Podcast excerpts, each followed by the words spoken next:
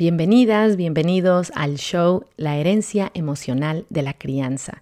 Me da mucho gusto que me acompañen el día de hoy y hoy voy a hablar de un tema que puede ser interesante para ustedes que tienen bebés. El tema es tres mitos comunes acerca de los bebés. Vamos a aclarar algunas dudas acerca de estos mitos y a decir cuál es la verdad acerca de cada uno de ellos para que tú puedas utilizar esta información para fomentar el sano crecimiento de tu bebé y de tu relación con tu bebé. Mi meta para este episodio es primero compartir con ustedes tres mitos comunes acerca de los bebés. Dos, mostrarles cuál es el efecto negativo que tienen estos mitos en el desarrollo de los bebés y en el desarrollo de nuestra relación con nuestros hijos desde que son bebés. Tres, compartirles cuál es la verdad acerca de estos mitos, es decir, qué es lo que muestra la ciencia acerca de estos mitos. Y cuatro, compartir con ustedes algunos consejos acerca de cómo como mamás, como papás, podemos aplicar la verdad, lo que sí funciona y lo que sí beneficia a nuestros hijos. Vamos a empezar.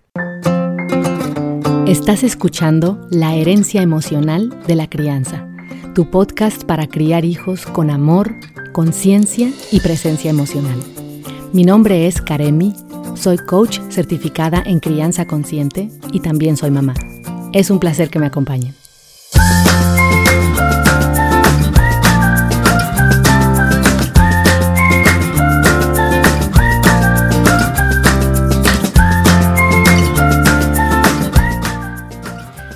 Empezar el episodio compartiendo con ustedes primero los tres mitos. Se los voy a enlistar y luego vamos a hablar de cada uno de ellos a detalle. El primero, el desarrollo neurológico de mi bebé depende completamente de su genética. Yo como mamá no tengo ningún control sobre cómo se desarrolle el cerebro de mi bebé. Mito número dos. No te preocupes por lo que pase mientras sea bebé. Está muy chica, está muy chico como para recordar las cosas. No se va a acordar. Mito número 3. A veces los bebés simplemente necesitan llorar. Es una necesidad que a veces tienen. Déjalo llorar. Vamos a empezar con el mito número 1. El desarrollo neurológico de mi bebé depende completamente de su genética y yo no tengo ningún control sobre cómo se vaya a desarrollar su cerebro. Corrección. La forma en la que un padre, una madre, digamos una mamá en este caso, interactúa con su bebé, tiene un impacto profundo en cómo se va a desarrollar ese cerebro del bebé. El desarrollo del cerebro no depende nada más de nuestra genética o de la comida que se nos da, ya sea fórmula o leche materna cuando somos bebés, o de la cantidad de horas que dormimos, o de la estimulación que se nos da a través del juego, de juguetes, de nuestro ambiente físico. El desarrollo neurológico de un bebé depende mucho de la calidad de la relación que tiene con mamá y papá. Digamos mamá en este caso. El campo de la epigenética describe esto muy bien y sin adentrarnos mucho en la ciencia, nada más voy a describir brevemente que a pesar de que heredamos la genética de nuestros padres, la activación de algunos de esos genes depende en parte del ambiente emocional y psicológico en el que crecemos. El doctor Gabor Mate un experto en adicción, un orador a nivel internacional, un médico y autor, él describe que la predisposición genética no significa que estamos predeterminados a que se manifieste cierta genética. Él aclara, y es una cita, la predisposición incrementa el riesgo de que algo suceda, pero no puede por sí sola causar que algo suceda. El factor clave es el ambiente. Los genes se ven activados o no activados por el ambiente. El ambiente familiar en el que un niño crezca y pase sus años formativos va a tener un enorme impacto en su desarrollo neurológico. Y aquí acaba la cita. Y el doctor Daniel Siegel, un neurólogo psiquiatra reconocido a nivel internacional, él describe en su curso que se llama Dándole sentido a tu vida, él describe que, y es una cita, puedes demostrar que la sintonía de un cuidador, digamos que es una madre, con un bebé, en realidad moldeará cómo se desarrolla el cerebro del bebé para que el bebé desarrolle capacidades de autorregulación. Entonces, la forma en que un cuidador interactúa con un bebé en realidad dará forma a la forma en que las neuronas se activen en el momento y luego la forma en que se activen en ese momento, si es de forma repetida, se convertirá en cambios estructurales. Entonces, ¿qué quiere decir todo esto en su cita? Que lo importante aquí a resaltar es que las experiencias que tiene un bebé durante su primer año de vida y de hecho durante los primeros años de vida de un ser humano, que es cuando el cerebro está creciendo más que en otras etapas y más rápido, que estas son las experiencias que mayor impacto van a tener en el desarrollo psicológico y emocional de este bebé, sin que se tenga que acordar de todo lo que haya vivido mientras era bebé. Entonces, lo importante a resaltar de este mito es que tú como mamá tienes una influencia enorme en el desarrollo neurológico de tu bebé, más allá de la leche materna o de la fórmula o de la comida que le des o de la cantidad de horas que duerma o del ambiente físico en el que esté rodeado tu bebé en cuanto a juguetes o exploración, etc. Lo que quiero resaltar, que te recomiendo que recuerdes como mamá, como papá, es que el ambiente emocional la calidad de la relación que tengas con tu bebé, tu habilidad para sintonizarte a sus necesidades o las habilidades de quienes los cuiden de sintonizarse a sus necesidades de una manera pronta y efectiva, esto es lo que va a tener un impacto enorme en el desarrollo neurológico de tu bebé y en su habilidad de tu bebé para que, por ejemplo, como dice el doctor Daniel Siegel, para que desarrolle habilidades de autorregulación de sus emociones cuando esté más grande. Mucho de esto viene de los primeros años de vida, inclusive del primer año de vida. Entonces, la calidad de nuestras interacciones con nuestros bebés, con nuestros hijos pequeños, literalmente contribuyen a la formación y a la estructura de su cerebro. Qué interesante, ¿verdad? Para nosotras como mamás, saber que podemos tener una buena influencia más allá de los alimentos, más allá de un juguete, más allá de la escuela a la larga a la que los inscribamos, que la relación que tengamos con ellos literalmente, aunque no lo veamos, por dentro está formando gran parte de su cerebro. Y esto nos lleva a lo que les hablaba en el episodio número uno del apego seguro. Si quieren aprender más acerca de cómo específicamente en nuestra relación con los bebés, con nuestros hijos cuando son pequeños, poder empezar a desarrollar ese apego seguro, esa relación sana, por favor escuchen el episodio 1 porque ahí hablo a detalle acerca de cómo fomentar un apego seguro con tu bebé, con tus hijos pequeños y qué tipo de interacciones entre mamá e hijo, entre padres e hijos, llevan a diferentes resultados a nivel emocional para nuestros hijos. Pero nuevamente, las experiencias psicológicas y emocionales que tus hijos vivan durante su etapa de bebés van a tener un gran impacto en la estructura de su cerebro y esto se ha mostrado por la neurociencia y de hecho pueden aprender más acerca de esto en el Centro de Desarrollo Infantil de la Universidad de Harvard. Tienen una biblioteca de recursos en línea y muchos de ellos están en español también.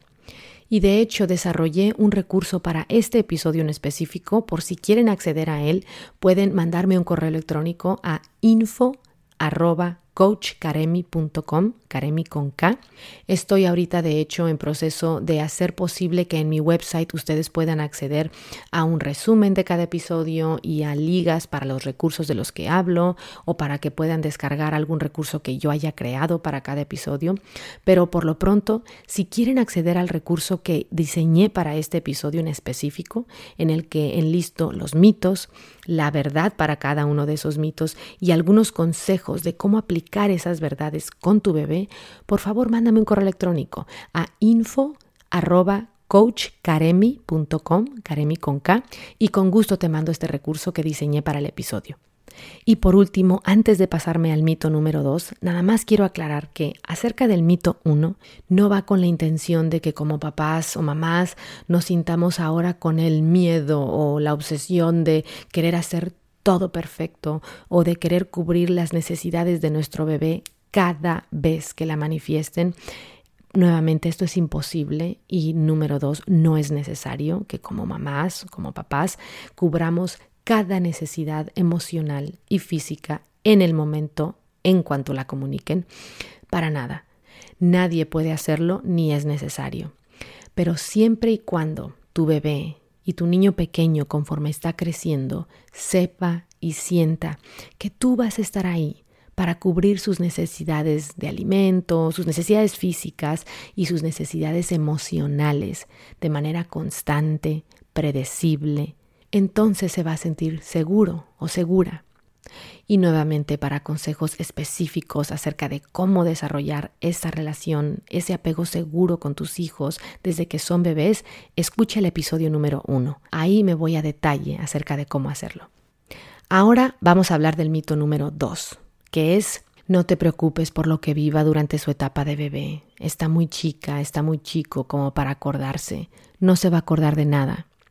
Este es un mito tan importante de aclarar porque he escuchado a algunos adultos decir esto sobre los bebés, a los que se les grita por llorar o bebés que ven muchas peleas o muchos pleitos en su, en su hogar durante su primer año de vida, o bebés que están en guarderías o en cuidados de niños que se quedan en la cuna durante horas seguidas no cuando están durmiendo o tomando una siesta, sino cuando están despiertos, sin ninguna interacción social. Y algunos adultos dicen que estos bebés supuestamente no se van a ver afectados, porque no van a acordarse de nada. Y esto no es cierto. Y nuevamente, esto no significa que un bebé necesite un entorno perfecto, sin estrés en el hogar. No es así. Lo que sí significa es que si el entorno predecible es uno en el que hay peleas constantes o la respuesta típica al llanto de tu bebé es de una reacción estresante con gritos o un bebé en una guardería está constantemente solo en una cuna durante horas, entonces todo esto va a afectar su imagen de sí mismo o de sí misma, su sentido de seguridad en el mundo y su cerebro en desarrollo, incluso si los bebés no recuerdan ninguna de estas experiencias. Y esto se debe a que la parte de nuestro cerebro que es responsable de recordar nuestras experiencias de vida se llama el hipocampo. Esta parte del cerebro no madura hasta aproximadamente el segundo año de vida, pero esto no significa que las experiencias antes del segundo año de vida no tengan ningún impacto en nuestro desarrollo, porque tenemos otro tipo de memoria que se llama memoria implícita. Y esta memoria empieza inclusive desde antes de que nazcamos, en el último trimestre de hecho. Entonces hay una memoria explícita, que son las cosas que recordamos o los eventos que recordamos de nuestra vida, y esta comienza alrededor de los tres años, incluso para algunos niños a los 18 meses, pero depende en parte del niño, pero generalmente alrededor de los tres años es cuando empieza la memoria explícita o también se le llama memoria autobiográfica, y también está la memoria implícita, que comienza alrededor del tercer trimestre en el útero. Y la ciencia ha mostrado que no necesita uno recordar eventos pasados, ni a uno mismo recordarse en esos momentos, en esos eventos pasados, para que las experiencias tengan un impacto en la persona, en la forma en la que uno se ve a sí mismo, en la forma en la que uno ve el mundo o en cómo pensamos acerca de las relaciones. El doctor Daniel Siegel describe esto de una manera muy interesante. Describe que el efecto de nuestras primeras experiencias en la vida, incluso las experiencias que tenemos cuando somos bebés, se manifiesta a lo largo de nuestras vidas. Él describe, es una cita, las experiencias de apego están sucediendo desde el principio, ocurren en el primer año de vida, están alojadas principalmente en la memoria implícita. Y aquí acaba la cita. La memoria implícita es la forma en la que el cuerpo y nuestros sentidos registran nuestras experiencias de vida. Por ejemplo, ¿cómo se sentía tu cuerpo cuando eras un bebé, cuando interactuabas con tu mamá o cuando ella llegaba a la casa del trabajo? La forma en que se sentía tu cuerpo va a depender de las interacciones que tuviste con tu mamá, de las señales que te estaba enviando a través de su tono de voz, de sus gestos, su contacto visual contigo, entre muchas otras señales no verbales, no solo con sus palabras. Se mostraba molesta contigo, irritada por tu deseo de tener contacto físico con ella, el doctor Daniel Siegel describe esto en detalle en sus libros, incluyendo cómo los cerebros de los bebés absorben el estado emocional interno de sus padres. Y dos de sus libros que yo te recomiendo ampliamente que leas, que tratan sobre estos temas y sobre el desarrollo neurológico de los bebés en base a nuestra relación con ellos. Dos de estos libros son Disciplina sin lágrimas y El cerebro del niño. Pero volviendo a la memoria implícita, la memoria implícita también es la responsable, por decirlo así, de las generalizaciones que hacemos sobre nosotros mismos o sobre el mundo. Por ejemplo, necesito esforzarme para recibir amor. O no valgo nada. O soy una buena persona. Esas generalizaciones vienen de las experiencias repetidas que tuvo una persona cuando era bebé y un niño pequeño con mamá, papá o quien lo haya criado. Y la clave está en que estas generalizaciones que hacemos sobre nosotros mismos, sobre el mundo, no sentimos que vengan de algo que hayamos vivido o de algo que recordemos. No se sienten como que estén basadas en algo que haya sucedido. Se sienten como si la vida fuera así o como si nosotros fuéramos así. Y eso se debe a que esas experiencias no estaban integradas en nuestra memoria autobiográfica, están en la memoria implícita. Entonces, por ejemplo, si en la escuela o en el trabajo un maestro o un supervisor hace un comentario sobre tu trabajo como necesita mejorar, o tu trabajo no refleja lo que se te pidió que hicieras. Si en tu memoria implícita de cómo se te hizo sentir cuando eras bebé, cuando eras una niña pequeña, era de no debes cometer errores, porque los errores constantemente irritan a mamá y ella se enojará mucho y gritará. Entonces luego como adolescente o adulto vas a tomar esa retroalimentación de un maestro o de un supervisor en el trabajo como si fuera sinónimo de soy tan mala en esto o oh no, fallé, la retroalimentación se va a sentir catastrófica casi. Pero si tu memoria implícita en tus primeras experiencias, a partir de que eras una bebé o un bebé, reflejaba paciencia hacia los errores, límites establecidos de una manera empática, retroalimentación hacia ti misma, hacia ti mismo acerca de cómo hacer las cosas mejor la próxima vez, entonces tu memoria implícita es decir, tu internalización de ti misma y de los demás, hará que vivas esa retroalimentación, ya sea de un maestro o de un supervisor cuando seas adulto, como algo que refleja tu trabajo y no a ti misma como persona. Por ejemplo, lo vas a internalizar como mm, necesito mejorar o no cumplí con lo que se me pidió exactamente que hiciera. Lo vas a ver como una descripción de tu trabajo no como un rechazo hacia ti como persona o como una crítica de ti misma como persona. No vas a sentirte como un fracaso, es decir, vas a ver de manera más objetiva que hay un área en la que puedes mejorar tu trabajo. Entonces, la memoria implícita, que viene de nuestros primeros años, es muy importante en cómo nos vemos a nosotros mismos, cómo vemos a los demás y cómo abordamos las relaciones. Y quiero cerrar con este mito citando al doctor Gabor Maté y dice, de todos los entornos, el que más profundamente da forma a la personalidad humana es el invisible, la atmósfera emocional en la que vive el niño durante los primeros años críticos del desarrollo del cerebro. Y ahora el último mito, el mito número tres, que es, a veces un bebé solo necesita llorar. Déjalo llorar. Corrección, un bebé no necesita llorar. Llorar en sí no es una necesidad. El llanto comunica una necesidad. Un bebé llora para comunicar una necesidad porque es la única forma en la que sabe cómo hacerlo. Sí, también el hacer soniditos o cuando nos voltean a ver o cuando con su mano tratan de alcanzar algo, también son formas en las que se comunican. Pero cuando un bebé llora, no es porque su cuerpo simplemente necesite llorar. Están comunicando una necesidad, ya sea por comida, por un abrazo, por seguridad, si tienen miedo, por un cambio de pañal, a lo mejor si están enfermos, etc. Pero por favor sepan, mamás, papás, no dejen que nadie los convenza de que está bien que simplemente los dejen llorar, porque sus cuerpos necesitan llorar.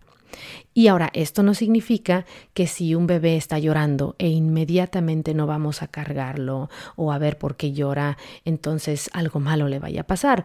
No significa que necesite ser cargado o cargada inmediatamente. Pueden de hecho desarrollar gradualmente la habilidad de manejar la frustración cuando son bebés un poco más grandes y están en un área de juego segura o están en su cuna y si tú no puedes ir inmediatamente es un ejemplo de que ellos pueden estar bien. Pero como les he mencionado y como muestran las investigaciones del desarrollo neurológico de los niños y de los bebés, lo que importa es el hecho de que tu bebé sienta y sepa que en su entorno, en su hogar, quienes lo cuidan, son personas que regularmente van a estar ahí para cubrir sus necesidades físicas y emocionales, ya sea para calmarlo o calmarla cuando está llorando, o que una niñera, eh, que sea alguien en la guardería, por ejemplo, quien les lo cuiden, que de manera predecible, constante, se muestren disponibles para sus necesidades emocionales y físicas. Esto es lo que va a hacer que tu bebé sienta que está en un mundo seguro, que es querido y que sus necesidades importan. Y a diferencia de la creencia popular, no estás criando a un niño o a un bebé mimado o consentido al atender sus llantos, lo que me lleva a otra creencia común, y es esta, que si cargas a tu bebé cuando llore porque quiere que lo cargues, entonces va a aprender a manipularte. Corrección, un ser humano es neurológicamente incapaz de manipular de los 0 a los 12 meses de edad. Esa habilidad compleja de manipular a una persona no es posible en su etapa de desarrollo cerebral en la que se encuentra. Erika Comisar, una persona licenciada como trabajadora social, describe que, y es una cita, durante su primer año un bebé llora porque necesita que se le brinden las cosas necesarias para su supervivencia y todavía no sabe consolarse a sí mismo o a sí misma. Esa habilidad no es algo con lo que nazca un bebé, es algo que aprende cuando se satisfacen sus necesidades. El llanto es la única forma que tiene de comunicar lo que necesita. Y aquí acaba la cita. Entonces, como pueden ver, estos tres mitos de, acerca de los bebés que quería compartir con ustedes hoy, es importante saber cuál es la verdad acerca de ellos. Y hay otros, pero sentí que estos eran los más importantes para compartir con ustedes hoy. Y ahora, ¿cómo podemos aplicar las verdades acerca de estos mitos con nuestros bebés para su sano desarrollo neurológico y para nuestra relación sana con ellos? Primero que nada, recordemos en nuestro día a día que aún en las situaciones más mundanas, más típicas en nuestras interacciones con nuestros bebés, que nosotras como mamás, que los papás, que quienes cuiden a tu bebé, tienen un gran impacto en el desarrollo de su cerebro. Más allá de la comida, de la fórmula, de los juguetes, es la calidad de la relación que desarrolles con tu bebé la habilidad, la constancia en calmar su llanto, en abordar sus necesidades emocionales, en tu lenguaje no verbal hacia tu bebé, más allá de lo que le digas, que estás comunicándole a nivel emocional, todo esto es tan importante para la estructura del desarrollo neurológico de tu bebé. Y también recordar que lo que tu bebé viva a nivel emocional va más allá de tus interacciones con tu bebé o de las interacciones directas que tenga tu bebé con su papá o con quien lo cuide en una guardería. Es decir, si en el hogar tu bebé presencia muchos pleitos, muchos conflictos, gritos constantemente, ese ambiente emocional en el que está creciendo un bebé impacta su desarrollo neurológico, porque es el ambiente en el que está viviendo, aunque no se le esté gritando a él o a ella directamente. Es lo que está presenciando de día a día y eso va a tener un impacto en su desarrollo psicológico y emocional. Y por último, lo importante que es que crezcamos como papás, como mamás, porque nuestra habilidad de estar presentes a nivel emocional de cubrir sus necesidades de una manera que no sea estresante y con gritos. Nuevamente, no vamos a poder hacer esto todas las veces, no es necesario, pero de una manera constante, habitual, regular, el poder establecer límites de manera empática, respetuosa, el calmar sus llantos, nuestra habilidad de poder hacer esto para nuestros bebés va a depender de nuestros recursos emocionales va a depender de si tú ves esos llantos que buscan atención o ese interés que tiene tu bebé por interactuar contigo como algo enfadoso o como simplemente una manifestación de que está en esa etapa de desarrollo.